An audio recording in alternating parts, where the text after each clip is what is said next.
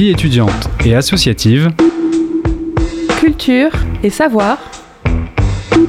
Questions sociales et environnementales. Du lundi au jeudi. De 18h à 19h.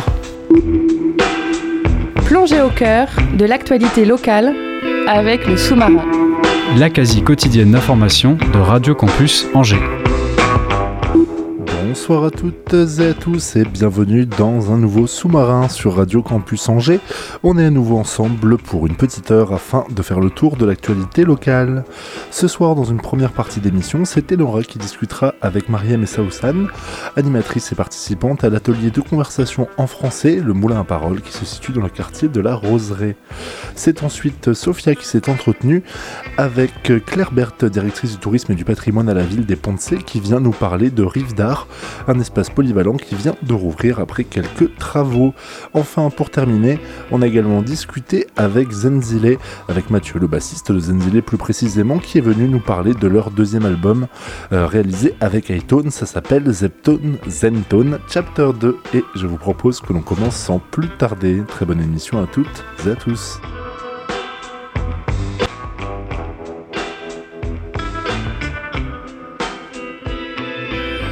Et Nora, c'est donc toi qui te charge d'introduire nos premières invités de la soirée.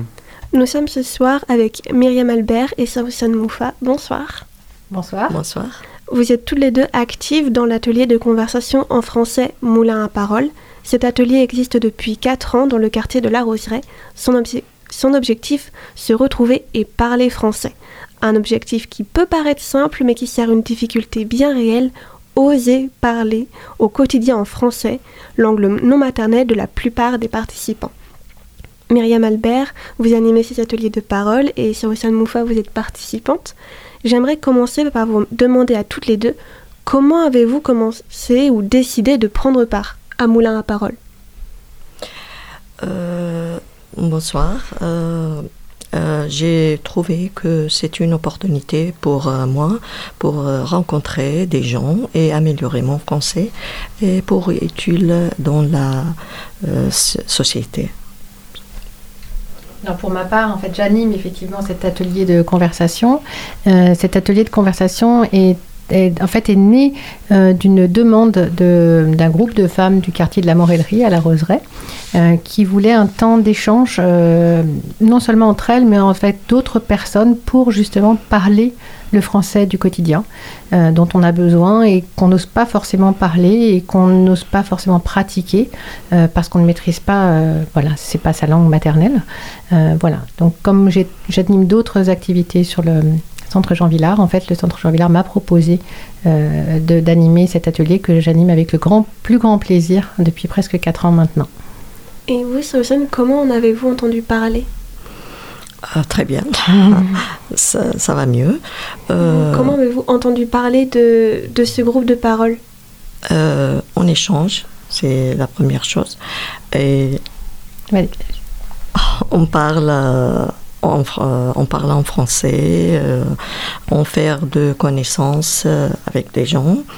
Et j'ai, découvert beaucoup d'activités. Les personnes, en fait, ont connaissance de l'existence du moulin à parole euh, par différents biais, soit par le bouche à oreille, euh, soit par des flyers qui sont à disposition dans différents endroits euh, du quartier, soit lorsque les animateurs du centre Jean Villard, en fait, ont d'autres actions auprès d'écoles, par exemple, vont auprès des personnes justement qui pourraient avoir ce besoin de sortir et d'échanger avec d'autres personnes que leur entourage proche euh, c'est souvent le, problème rencontré en fait par les personnes qui viennent au Moulin à Parole, c'est qu'elles sont relativement isolées, non pas qu'elles soient seules ou qu'elles vivent seules, mais qu'elles sont isolées dans un groupe ou avec des personnes qui vont parler leur langue d'origine. Et finalement elles restent assez peu ouvertes euh, sur, euh, sur l'extérieur. Et sur tout ce qu'on peut faire dans le quartier et sur tout ce qu'offre le quartier, en plus de la roseraie et la ville. Vous êtes également écrivain public de profession. Alors pour ceux qui, et celles qui ne savent pas, euh, écrivain les écrivains publics euh, en fait, travaillent dans l'aide à la rédaction de courriers, de démarches administratives, d'écrits divers. Ils aident aussi à la correction, autant pour les professionnels que pour les particuliers. Est-ce que animer euh, un groupe tel que Moulin à Parole, pour vous, c'est une sorte de suite logique? Tout à fait. En fait, on est toujours autour de la langue et la pratique de la langue. Donc, qu'elle soit écrite ou orale, pour moi, en fait, euh, voilà, le, sujet est le même.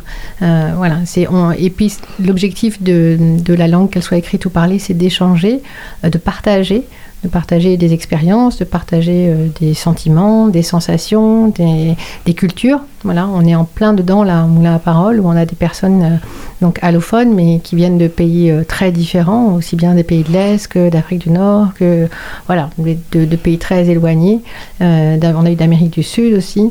Voilà, donc des gens qui vont partager en fait ben, leur expérience, leurs préoccupations aussi, leurs interrogations par rapport à des sujets euh, extrêmement variés. Ça peut être des sujets d'actualité, des sujets euh, de parents, euh, des sujets pratiques, de transport, aller chez le médecin, donc tout, tout ce qui peut se poser en fait et intervenir dans la vie quotidienne. Vous parlez d'échanges de par rapport à énormément de sujets. Comment ça se passe? Est-ce que vous pourriez, l'une de vous, nous, un peu nous raconter comment ça se passe à l'intérieur de ces groupes de parole? Alors, je vais euh, aider euh, euh, Saoussane. Vous me complétez, Saoussane, si, Euh, comment ça se passe? Le- En fait, les sujets sont assez spontanés. Euh, C'est-à-dire qu'on ouvre toujours l'atelier en demandant s'il y a des préoccupations, des sujets euh, qui interpellent ou des problèmes ou des, situations qui sont posées et de- qui ont interpellé en fait les participantes. Et en général, le- la conversation commence comme ça.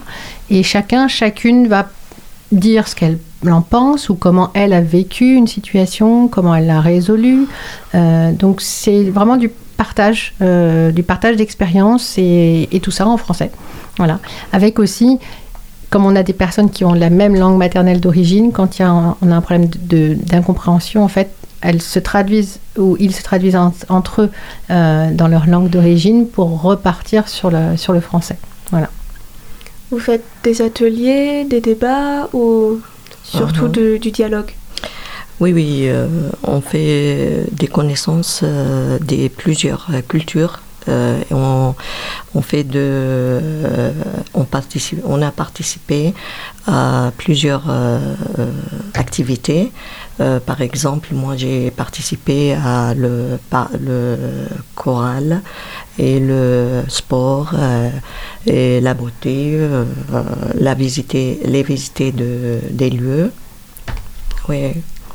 Ouais, voilà, c'est aussi une ouverture en fait sur le monde extérieur, c'est-à-dire ne- euh, et, et rendre possible la sortie et l'ouverture. C'est-à-dire que parfois on est bloqué parce qu'on n'ose pas, on sait, on sait pas par quel biais dans le pays où on est.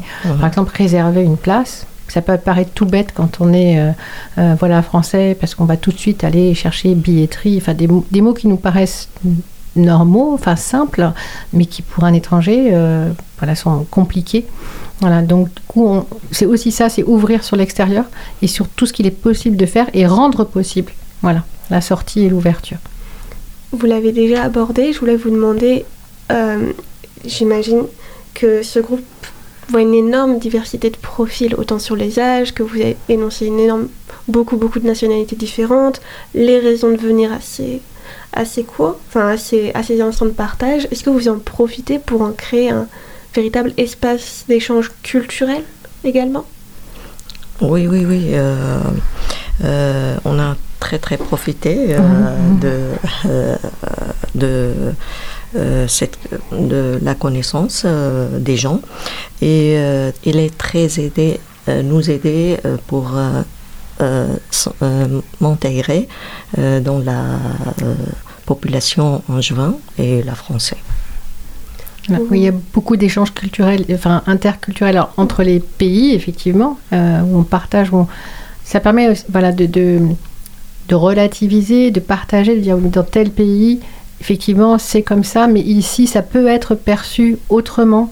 Donc euh, voilà, c'est aussi ça, l'échange interculturel et la compréhension de la langue y est pour beaucoup. C'est-à-dire qu'on va avoir des expressions dans une langue, alors ici c'est le français, mais qui vont justement traduire des usages culturels.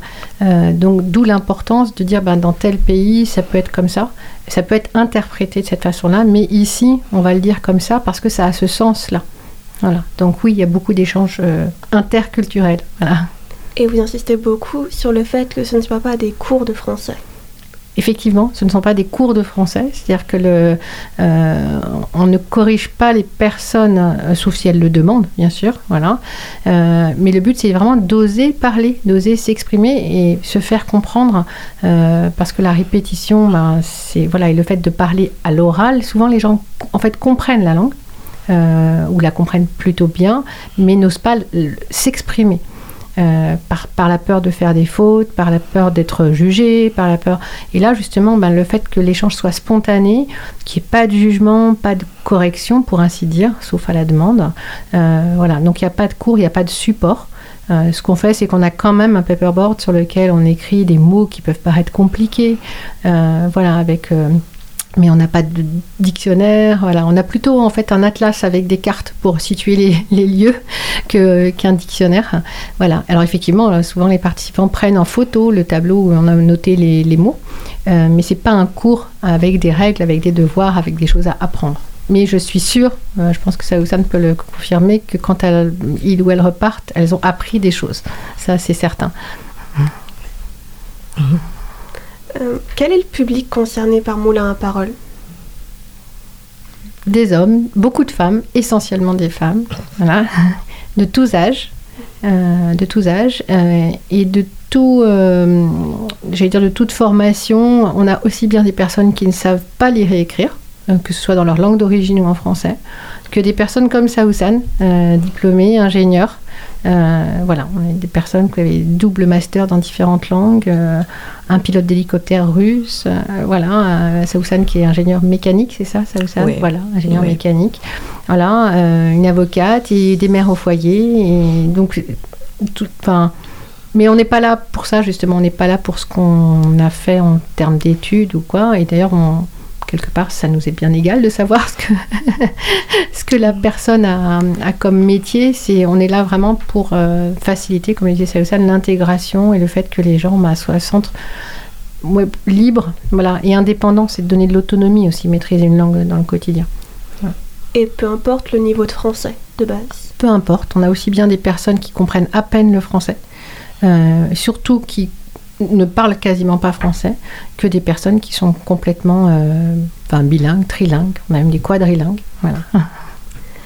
Selon vous deux, euh, est-ce qu'il y avait un véritable besoin pour la population à Angers de la création d'un atelier de conversation en français? Oui, oui. Oui, euh, pour les aider, pour les aider, les gens, des gens à s'intégrer euh, dans la population d'Angevin ou le français, les Français pour découvrir, découvre, la culture de français, pour, pour trouver le travail. C'est pour ça. Oui, euh, moi, effectivement, je pense qu'il y a besoin, euh, parce qu'effectivement, c'est un lieu de rencontre qui fait, alors, je dis essentiellement des femmes, mais c'est une occasion de sortie, de retrouver des personnes en qui on a confiance. On sait que, voilà, on n'aura aucun, aucun, enfin, aucun souci, aucun jugement, aucun, voilà, que l'espace est libre. Euh, bienveillant, même si j'aime pas trop ce mot parce qu'on l'utilise beaucoup en ce moment, mais voilà, euh, et que ça donne de l'autonomie. Et on avait un atelier ce matin et euh, en fait, plusieurs personnes ont dit mais quand on repart, on est rempli d'énergie. Et enfin, voilà, ça, en fait, ça nous a touchés euh, parce qu'on s'est dit ben c'est bien quoi. Voilà, les gens repartent avec, elles ont l'énergie, elles ont l'envie, elles ont la force de de, ben, s'exprimer, de repartir ben, dans l'activité de tous les jours et puis oser, oser parler.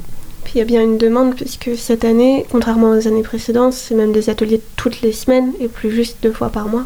Tout à fait, tout à fait. On était jusqu'à maintenant sur un rythme, euh, comment dire, bimensuel, donc deux fois par mois, et on est passé cette année à donc tous, tous les mardis, une fois par semaine, en alternant les lieux, une fois dans la bibliothèque du centre Jean Villard et une fois dans le quartier de la Morellerie à la salle Graffiti.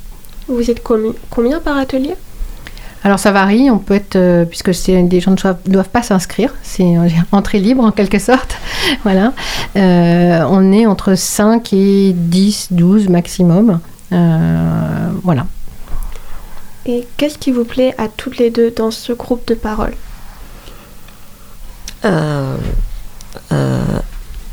Il va continuer. pour moi, pour améliorer mon français et entrer dans la profonde de la culture de français, découvrir tout, tout est tout est culture de français, c'est pour ça. Moi, j'espère que va continuer. Ce qui vous plaît, c'est découvrir la langue, parler, rencontrer des parler et euh, euh, participer des, des activités. Euh, moi, je peux faire beaucoup des, des ateliers.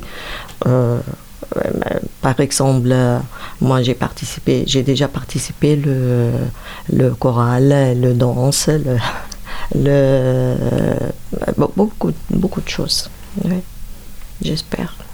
Et vous, qu'est-ce qui vous plaît, euh, Myriam Albert? Dans le fait d'animer cet atelier, euh, c'est des belles rencontres. Voilà. Euh, je ne cache pas que moi aussi, je repars remplie d'énergie en général, parce que c'est souvent des personnes qui ont des parcours de vie parfois compliqués. et parfois le mot est faible quand je dis compliqué. Et donc le fait de rencontrer, ben, moi aussi, j'apprends plein de choses. Voilà, sur les langues, sur les cultures, sur voilà. Et si si je peux transmettre ma passion de la langue à des personnes dont c'est pas la langue maternelle, ben, c'est peut-être simple, mais euh, je suis, heureuse. Voilà. Merci beaucoup euh, Saosan Moufa et Myriam Albert de l'atelier de conversation Moulin à parole. Les ateliers se déroulent tous les mardis de 10h à 11h30 en alternant d'une semaine à l'autre entre la salle graffiti à la Morellerie et la bibliothèque de la Roseraie. Ils sont en accès libre, sans niveau de langue minimum requis, sans inscription et gratuit. Le seul critère d'adhésion est l'envie d'échanger en français. Et quant à nous, on se retrouve dans quelques instants après un titre de York. Il s'agit d'I Can Get No Satisfaction et je pense que vous saurez retrouver la reprise de laquelle il s'agit.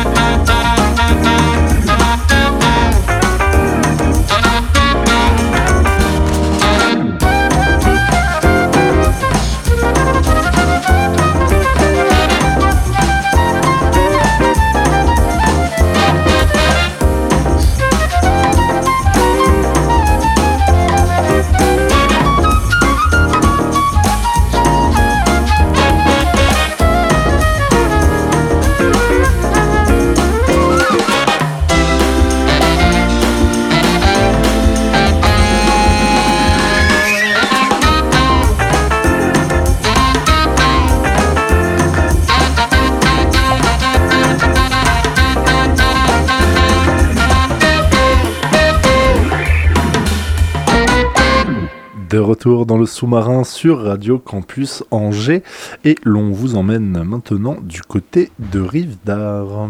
Bonjour Claire Berthe.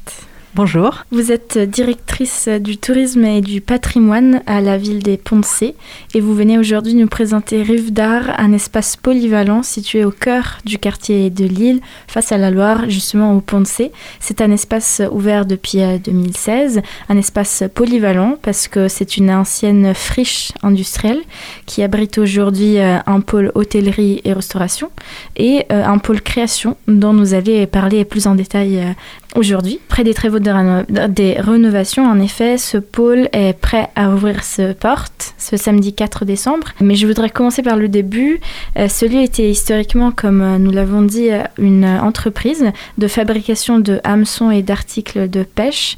Comment on en arrive donc à un lieu culturel? Alors c'est issu d'un travail euh, de consultation des habitants euh, et de différents partenaires en fait. Ça date en fait euh, réellement de 2008 en fait cette réflexion là. Le bâtiment avait été racheté par la commune et bah, voilà fallait réfléchir à ce qu'on allait en refaire et en fait il y a des notamment des habitants qui se sont mobilisés, ce qui a envie que ce patrimoine reste un bien commun et euh, le pôle création de Rive d'Art accueille donc aujourd'hui des ateliers d'artistes et de créateurs euh, en résidence, puis aussi des expositions et des événements. Euh, donc comment choisissez-vous par exemple les artistes en résidence ou la programmation culturelle? Alors les artistes en résidence, en fait, c'est le terme est peu prêté à confusion parce que c'est pas des résidences à court terme, c'est des résidences sur le long terme. Les créateurs qui sont là sont là au moins pour un an, souvent beaucoup plus. Il y en a qui sont là depuis le début en fait. Euh, donc on est sur des résidences euh, à long terme avec euh, l'idée d'en faire des lieux de travail et un lien avec le grand forum qui est au milieu qu'on a appelé le forum Canel. Alors Canel c'est le nom, le nom de l'usine, l'usine de hameçon dont vous parliez. Ah, donc c'est euh, vraiment pour garder ça euh, en tête euh, sur le fait que c'était un, lieu où des habitants ont travaillé, où il y a encore des gens vivants qui ont travaillé dans l'usine. Les créateurs sont choisis sur la base de candidatures. donc quand les ateliers se libèrent, on, diffuse un, appel à, projet et voilà, les gens candidatent. Et après, le choix se fait ben, en lien avec des partenaires. Il y a évidemment la ville, mais il y a aussi des partenaires un peu historiques qui étaient là depuis le début, euh, qui sont la, la mission métier d'art en Pays de la Loire. On a aussi Aldev qui est partenaire. Et puis historiquement, il y avait aussi Atelier d'art de France qui euh, maintenant euh, n'est plus dans la boucle parce que leur, leur correspondant régional est trop éloigné. Mais bon, voilà, l'idée c'était d'avoir un point de vue extérieur. Et pourquoi vous avez fait le choix de proposer des résidences à long terme? Alors c'est l'idée de, bah, de pouvoir construire dans le temps, on va dire une vie du lieu avec euh, voilà une, équipe, un collectif en fait. Après, c'est possible de rester peu de temps aussi, hein, c'est pas non plus rédhibitoire, mais euh, généralement, c'est des gens qui ont besoin de créer une activité, voire de la renforcer, en s'installant dans un lieu où ils ne sont plus tout seuls. Souvent, c'est ça d'ailleurs. C'est des gens qui ont soit qui ont un projet qui veulent démarrer, mais aussi euh, des gens qui sont seuls chez eux et qui veulent euh, se rapprocher d'autres pour qu'il y ait une synergie. Et euh, les créateurs, j'ai vu, font aussi des journées portes ouvertes où euh, ils et elles invitent les usagers et usagères de Rive d'Art de venir découvrir euh, leur création. Ça a été le cas récemment pour Anne Quesada, qui est une créatrice de bijoux. Donc, quel est pour vous l'intérêt, l'importance de coupler à ces périodes de résidence aussi un moment de rencontre et d'échange? Alors ça, c'est l'objectif dont je parlais sur le fait qu'il euh, fallait euh, que ce lieu-là soit ouvert aux habitants. Donc il n'y a pas seulement euh, l'offre culturelle via les animations de Rive il y a aussi l'idée de laisser la possibilité de voir un peu les coulisses de la création. Donc ça, c'est un terme qu'on a depuis le début. Euh, vraiment euh, pouvoir rentrer de temps en temps. Alors c'est pas possible en permanence, donc c'est un peu euh, particulier parce qu'on a cette image de voilà d'un lieu avec des ateliers où tout est ouvert tout le temps. Ça existe à certains endroits, mais c'est rare que ce soit viable dans le temps parce qu'en fait tout simplement bah, les créateurs ont besoin de travailler. C'est une réalité toute bête de pas pouvoir être dérangé en fait tout le temps. Donc le, le contrat entre guillemets moral passé avec eux, c'est quand ils viennent, ils ont un cadre, ils ont un, on va dire un collectif, mais ils ont aussi une demande de pouvoir ouvrir leurs portes de temps en temps, soit de manière collective lors d'événements où tout le monde est de la partie, soit individuellement, comme l'a fait Anne Quesada. elle le fait beaucoup et ça dépend vraiment du type d'activité en fait. Il y a par exemple un luthier, lui, il n'a pas forcément besoin, les mêmes besoins d'ouvrir au public, alors il le fait quand même pour une, question de transmission et de, montrer ce qu'il fait. Mais ça, la dimension commerciale de son activité n'est pas liée à la fréquentation du lieu. Par contre, Anne Quesada ou Florence Bouvard, notre peintre qui est arrivée récemment, elles, elles ont besoin d'être très souvent ouvertes. Vous avez euh, parlé euh, de habitants et d'habitantes, de la euh, volonté de les impliquer. Donc, quel est le retour que vous avez jusque-là, après cinq ans d'activité, par le public Alors, ben, on a un public qui fidélise, qui vient très régulièrement. qui n'est pas que Poncé. L'idée, c'était quand même d'être un lieu à l'échelle au moins de l'agglomération. Euh, si ce n'est au-delà. On a une fréquentation qui est stable. Euh, alors on a eu quelques événements un peu phares euh, qui ont fait venir énormément de monde, donc ça fausse un peu les statistiques, mais on a en gros de 8 à 10 000 personnes par an, par an qui franchissent les portes pour voir essentiellement des expositions jusqu'à aujourd'hui. Et ça va être l'une des raisons enfin, on va dire l'une des nouveautés euh, suite euh, aux travaux qui euh, viennent d'être faits, c'est qu'on pourra ouvrir à d'autres types d'animations. Oui, et justement, pour revenir à l'actualité, mm. l'espace Rive d'Art rouvre donc ce 4 décembre suite à des travaux d'amélioration acoustique pour réduire l'effet de résonance et ainsi renforcer aussi le potentiel de ce lieu. Donc c'est une rénovation motivée par l'envie, comme vous l'avez dit, d'ouvrir des espaces à d'autres événements Absolument. Euh, ça fait très longtemps, en fait, depuis le début qu'on a détecté ce problème-là. Euh, ça a pris pas mal de temps, euh, bon, essentiellement pour le problème de responsabilité. Et ça finit par se débloquer. Alors il y a eu la crise sanitaire qui est passée par là. ça s'est débloqué, on va dire, sans qu'on puisse trop euh, anticiper la période à laquelle ça devait se faire. Donc euh, bon, voilà, on aurait bien aimé que ça se fasse pendant la fermeture administrative de Rive d'Art, mais bon, finalement, ça s'est fait après. Mais euh, je sais plus la question. C'est euh, des, travaux donc euh, qui ont été motivés par l'envie. Euh, Alors on était très très handicapés en fait par par cette histoire d'acoustique, c'est-à-dire qu'on pouvait pas, on, le vivait très simplement par exemple lors des vernissages où le niveau sonore montait rapidement avec beaucoup de fatigue et voilà, et puis on s'entend pas parler. dès qu'on mettait en place une sono euh, ça marchait pas. Et puis bah, tout ce qui est spectacle vivant, euh, musique, euh, comme même, même spectacle de théâtre, hein, tout ça c'était pas envisageable, même conférence. Donc voilà, c'était très bloquant. donc ça fait un moment qu'on envisageait ça, oui. Et, donc quels sont vos, vos projets? Vous, vous, direz par exemple mettre en place une scène pour des concerts ou des spectacles? Oui, alors on n'est pas non plus dans la création d'un lieu de spectacle.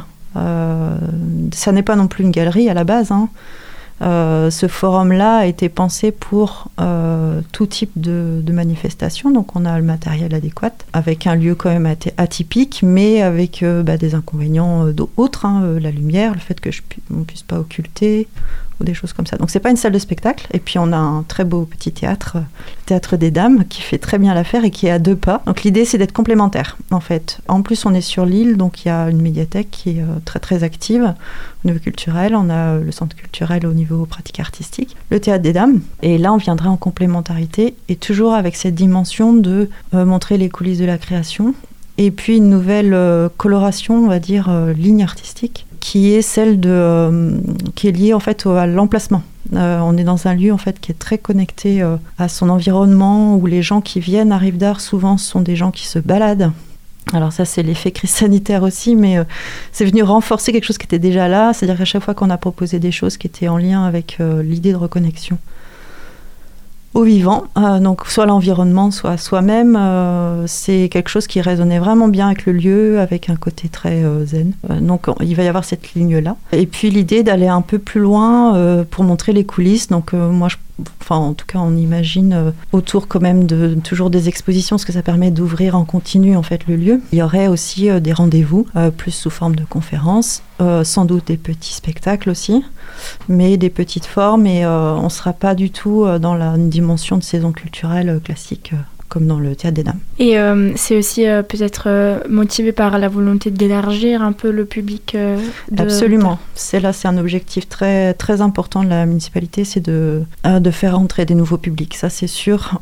et le côté participatif aussi, c'est-à-dire de co-construire avec le tissu associatif ou les habitants. ça, c'est une dimension très forte. Donc tout ça, ça va se construire dans le temps. Et comme euh, je ne savais pas que les travaux allaient, euh, enfin je ne le sais pas depuis très longtemps en fait, euh, que ça allait se débloquer de ce côté-là. Donc on se projette plutôt sur une, une co-construction avec les créateurs et avec la commune, puis les différents, les différents comment dire, partenaires potentiels euh, sur la saison 2022-2023. Pour euh, la réouverture euh, après ces travaux, vous inaugurez le même jour une exposition de planches originales de Boris Bezelin en partenariat avec le, festival NGBD et en complément aussi une exposition itinérante Pimp My Skate. Cette fois-ci des planches de skate justement et non pas de BD mais qui se colorent de créations graphiques de plusieurs artistes justement locaux de, de bande dessinée.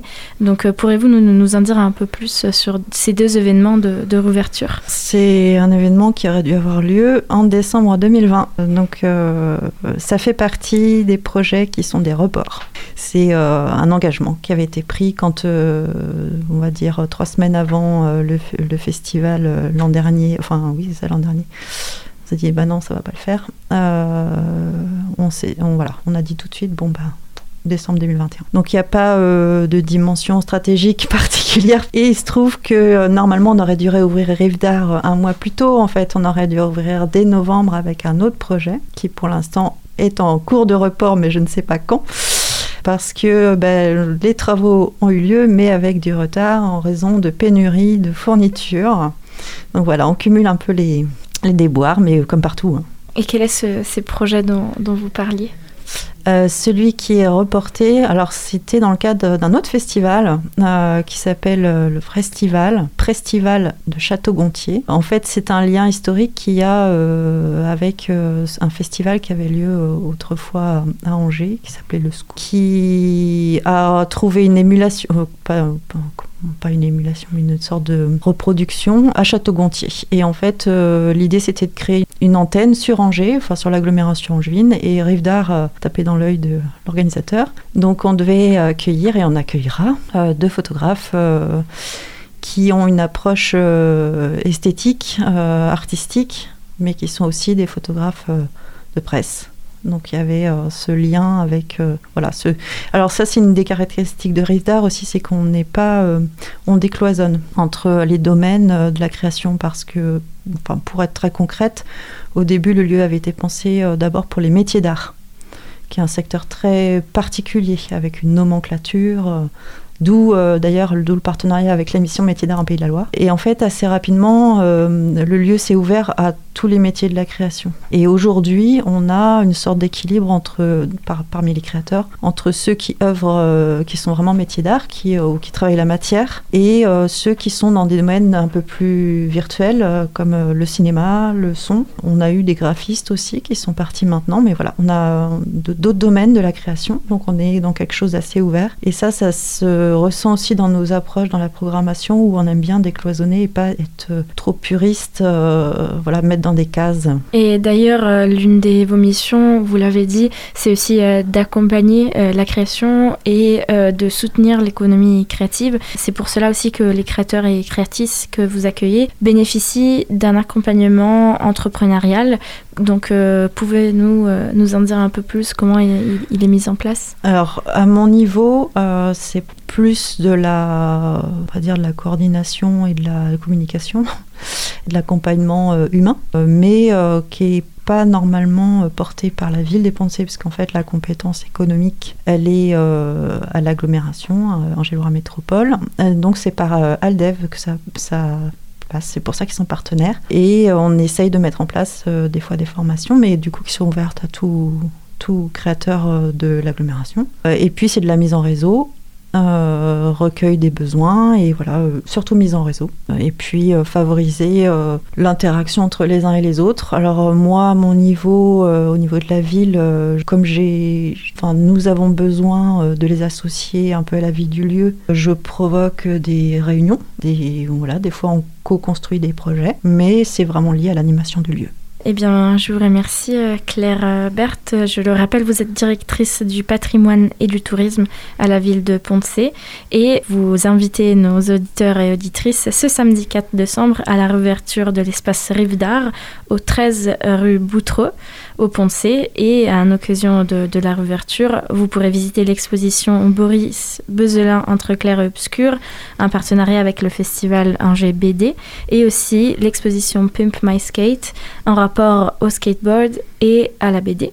Donc l'entrée est libre et les deux expositions seront ouvertes jusqu'au 23 décembre. Alors euh, pour suivre toute l'actualité, rendez-vous sur la page Facebook de Rive d'Art. Tout à fait, une page Instagram aussi. Super, merci beaucoup. Et merci Sophia pour cette interview. Quant à nous, il y avait quelques temps, nous avions accueilli l'équipe d'Art Mythique pour la sortie de leur WP2. Ils viennent d'en clipper un titre, Arkham, c'est sorti hier avec toujours Joe Prod à la réalisation.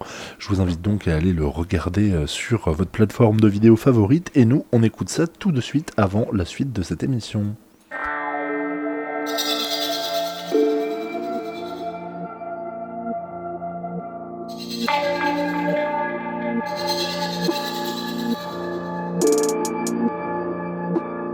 Ok, ok, bouteille de Jack sur la table. Toqué, toqué, je trouve mes démons adorables. Bloqué, bloqué, par des humeurs redoutables. Croqué, croqué, par des vices insaisissables.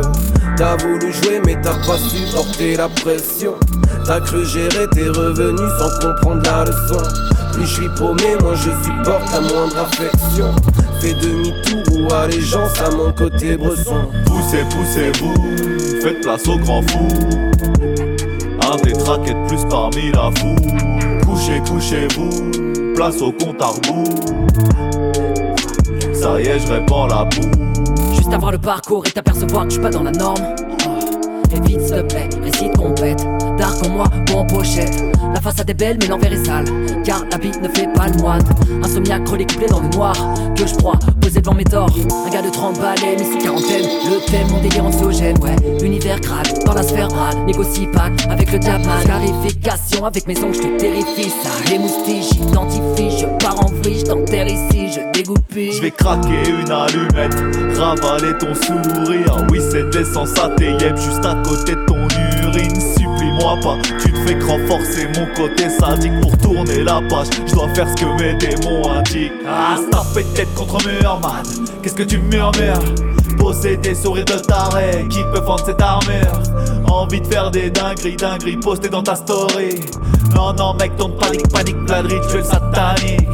Repentance contre ta vie, voilà le troc que j'offre. Récompense mon empathie avant que sorte le clock du coffre. Dis merci avant que je me robotise et casse les codes d'Asimov. Ou avant que je pète un boulon et qu'on te retrouve quasi morte. Y'a qu'à moi que je fais du malin Côté psychopathe poussé à fond Je me rends malade, je me ménage pas cela dit J'aime quand ça gronde. Par les caches Lui qui plombe. Attaché du sens que je m'incombe. L'effet d'une bombe enragée lâche une tache de sang sur ma tombe. Les mêmes principes que dans Seven. Sache que pour ta gueule je serai sévère. C'est le moment de tester des trucs pervers. Je suis tonnerre juste après la verse calvaire. Tu vas rester des heures Une longue traversée du désert. La paresse face à tes dealers Te clouer au lit sera mon désert Quasiment un cas isolé T'aurais pas dû fauter avec un mec des camisolés Courroux vient de la camimolée. J'ai des envies de te la serrer de la tête à mimolée Avant de cracher sur ta tombe et de me mettre à rigoler. L'envie de péter un câble De faire une connerie Des faits et gestes irrévocables Une vraie dinguerie. L'envie de péter un câble De faire une connerie Des faits et gestes irrévocables Une vraie dinguerie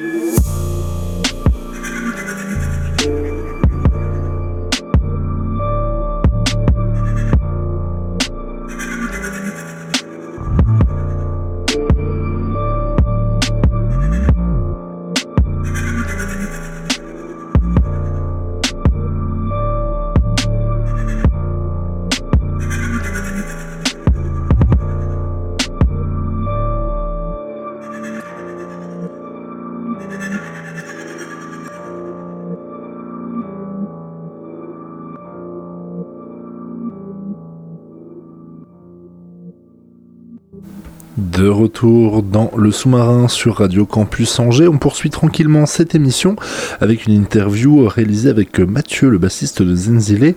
Il nous a parlé notamment de leur dernier projet sorti en collaboration avec iTone, le Zentone Chapter 2, un album qui faisait écho à un premier euh, chapitre réalisé il y a maintenant 15 ans. On va écouter ça tout de suite et ça sera suivi d'un des titres extraits de cet album. 15 ans après un premier album commun, Zenzele et Hytone se sont retrouvés pour sortir le deuxième chapitre de leur collaboration intitulé Zentone. Composés dans un premier temps séparément à la veille du troisième confinement, les neuf membres des deux groupes se sont ensuite retrouvés en mars dernier à Villeurbanne au studio Le Culbuto. L'album est sorti il y a quelques jours, le 12 novembre, sur Jarring Effects, et se scinde en deux versions. Un CD dans lequel on trouve 10 morceaux mixés par Zenzile, et un double vinyle sur lequel on trouve 4 de ces morceaux mixés par Hytone, ainsi qu'à chaque fois deux variations remixées. Pour discuter de tout ça, nous sommes en compagnie de Mathieu, bassiste de Zenzile. Salut. Bonjour. Alors le point de départ de ce Zentone Chapter 2, ce sont euh, des retrouvailles avec iTone en 2019 au Métaphone. Est-ce que tu peux revenir un peu sur euh, comment ça s'est fait, puis comment ça s'est un peu concrétisé euh, par la suite? Eh bien, en fait, c'était un projet euh, qu'on avait envie de renouveler depuis euh, la première expérience, le premier Zentone. Pour des raisons de planning, en fait, on n'avait jamais pu se retrouver avec euh, les gars. Donc, en fait, à l'occasion du Métaphone où on avait fait un concert ensemble, on en a reparlé. Et il se trouve que tout le monde était branché. Et au moins pour une fois, la situation du Covid a précipité les choses a fait que eux n'avaient pas trop d'actualité ni, nous non plus donc on a on a lancé le projet du Zentone numéro 2 en fait Je l'ai évoqué en, intro, mais je trouve ça intéressant la manière dont l'album a été composé. Est-ce que tu peux nous expliquer en quoi ça consistait euh, la première phase où vous avez commencé à travailler dessus euh, chacun dans vos studios? Eh ben écoute, en fait, chacun a amené euh, des morceaux qu'il avait composés, soit qu'il avait dans les tuyaux, soit qu'il a créé pour l'occasion. Et après, on a échangé nos idées, on a fait une première sélection. Et voilà, quoi que ce soit de notre côté du leur, ce qui faisait quand même un panel de, pff, je sais pas, presque une trentaine de morceaux. Et puis une fois la sélection faite, et puis on les a joués en jam euh, à Villeurbanne dans le studio, en fait. Voilà. Donc avec chacun un peu sa patte, on va dire. Donc il y avait déjà une, une forme d'équilibre en fait entre les, les morceaux proposés par chaque groupe. Vous, de votre côté, vous aviez euh, des morceaux, comme tu disais, qui, ont avaient, qui avaient déjà été composés euh, un peu au, au fil du temps, ou est-ce que vous avez eu une phase un peu quand même de répète, de jam, où vous avez pu aussi tirer des, des morceaux? Eh ben en fait un, un petit peu des deux pour tout te dire, mais euh, à l'arrivée c'est qu'en fait on n'était pas en manque d'idées ni de morceaux, donc euh, on a proposé euh, des morceaux qui allaient dans plusieurs di- directions artistiques différentes, et en fait du coup c'est plutôt les iTunes qui ont tranché sur les morceaux qu'ils qui préféraient, qui sentaient le mieux en fait. Voilà. Et donc ensuite, vous avez réussi assez facilement à avoir euh, cette fois des plannings qui ont pu converger pour avoir cette session de 6 jours euh, en studio. Oui, alors ça, ça fait partie quand même du, euh, du taf, mais ça s'est fait. On, trouvait que c'était peut-être un petit peu euh, court, mais en fait, euh, comme on a quand même bossé euh, d'une manière assez intensive, on n'a pas manqué en fait d'inspiration. Ça s'est fait très vite, très frais, un peu comme une session de, de jazz. On n'a pas eu le temps de se poser de questions. C'est en fait pour ça que je pense que le projet a marché en fait. C'est euh, tout le monde, je pense, avait vraiment envie, était en manque de création et euh, de jouer live. Euh, donc avec un petit peu d'appréhension, mais en fait, au bout du compte, c'est plus cette frustration-là qui a donné lieu à, à plutôt une avalanche d'inspiration, je dirais, des côtés. Vous vous retrouvez de manière générale sur certaines choses, sur le fait d'utiliser les instruments. On retrouve euh, sur tout l'album euh, une, chaleur assez, assez organique euh, pour des, sonorités euh, qui, voilà, qui sont jouées euh, dans des conditions un peu du live. C'est quelque chose qui vous a quand même réuni d'avoir cet esprit-là un peu en commun. Alors nous, ça a toujours été un petit peu notre, notre credo, si tu veux, donc ça ne nous changeait pas vraiment de notre euh, ordinaire. Et euh, pour euh, ce qui est d'iTone, eux, ils étaient dans une phase où ils avaient un petit peu fait le tour, je pense, de la musique produite euh, beaucoup par le biais d'ordinateur, en échangeant les fichiers.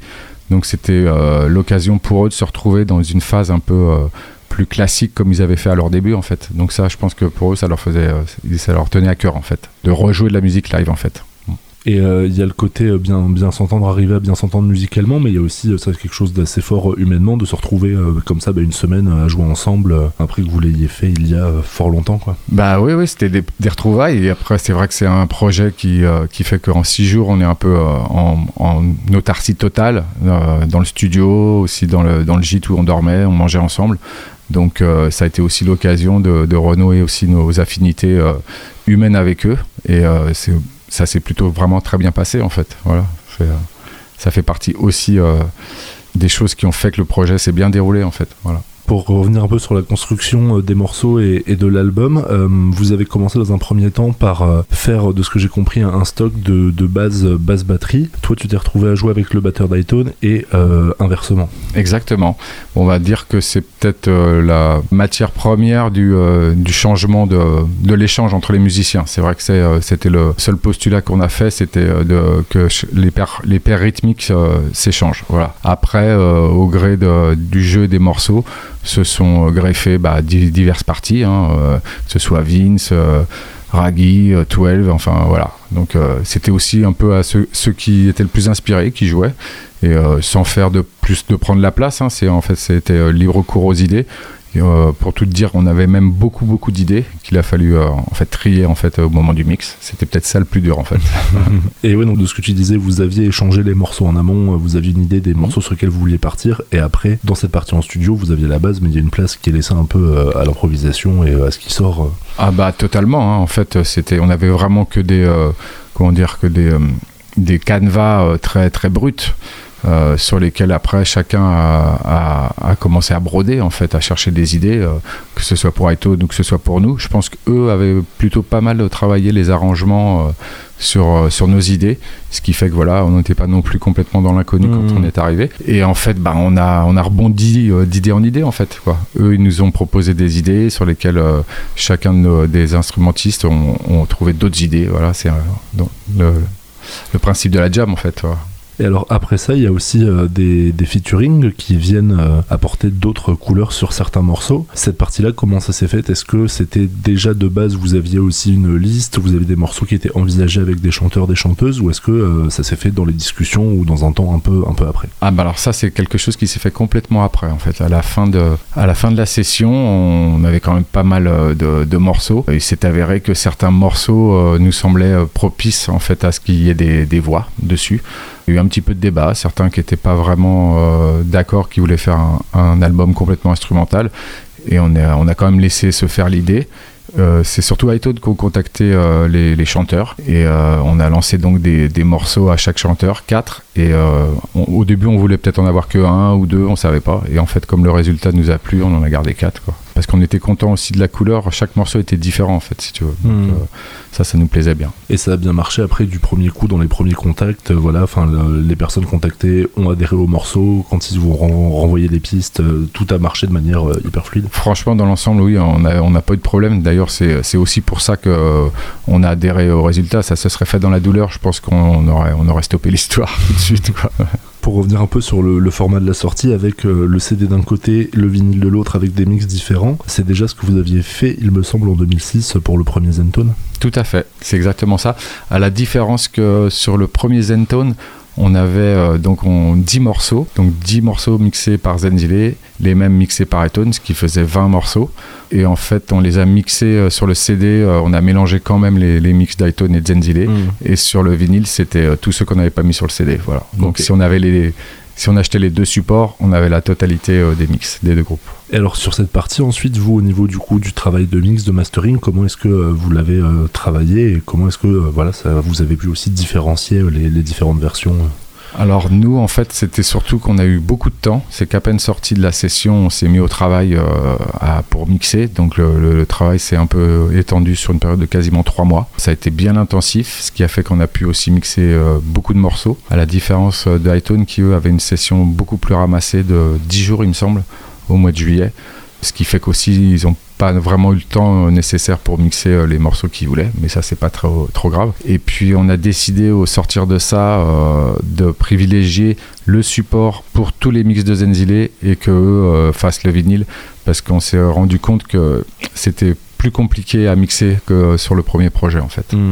Il y avait plus une entité euh, euh, forte euh, par le travail des mix euh, de notre part et aussi une identité forte de leur part aussi sur, sur iTunes.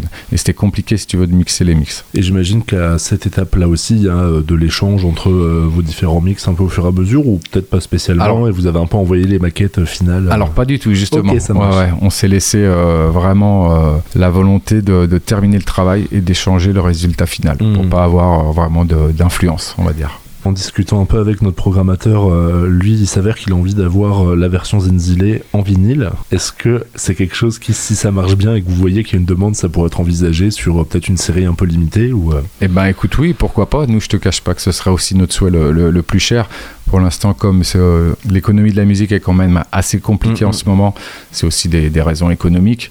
Mais c'est vrai que euh, à courte échéance, j'aimerais bien qu'on puisse le sortir en vinyle aussi.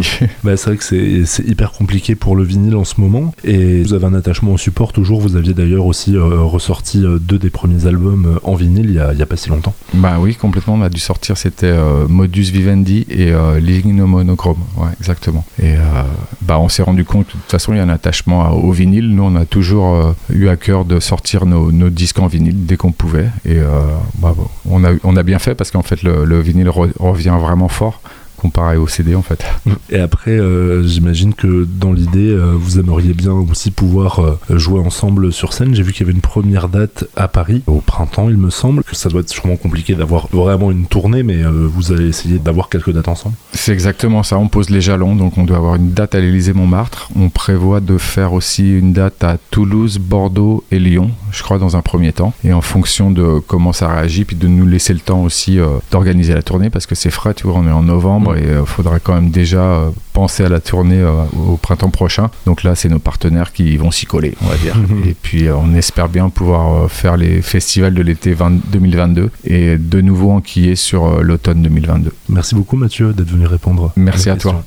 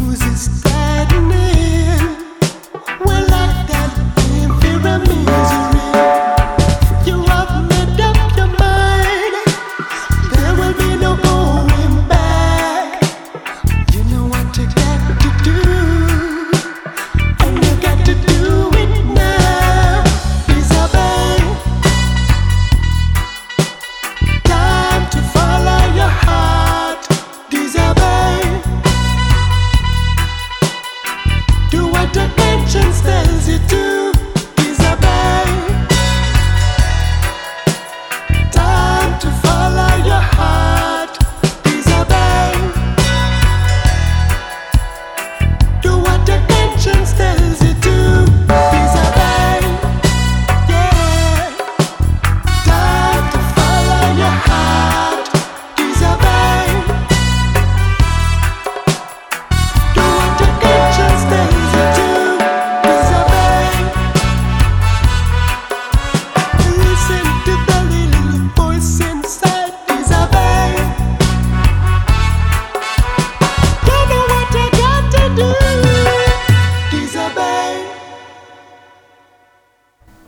Voilà, de retour dans le sous-marin sur Radio Campus. À l'instant, c'était donc Disobey Zenzile Hightone en featuring avec Jolie Joseph. Et je vous invite fortement à aller écouter ce Zentone Chapter 2 qui est toujours aussi qualitatif que les opus précédents. Voilà, il va être quant à nous l'heure de nous quitter. Merci à toutes et à tous d'avoir suivi cette émission. Merci à nos invités. Ce soir, c'est mardi soir. Vous retrouverez donc Étienne à 22h pour Electric Troubles. Nous, on se retrouve demain pour un nouveau sous-marin. D'ici là, très belle soirée sur les ondes de Radio Campus. Prenez soin de Ciao, bye.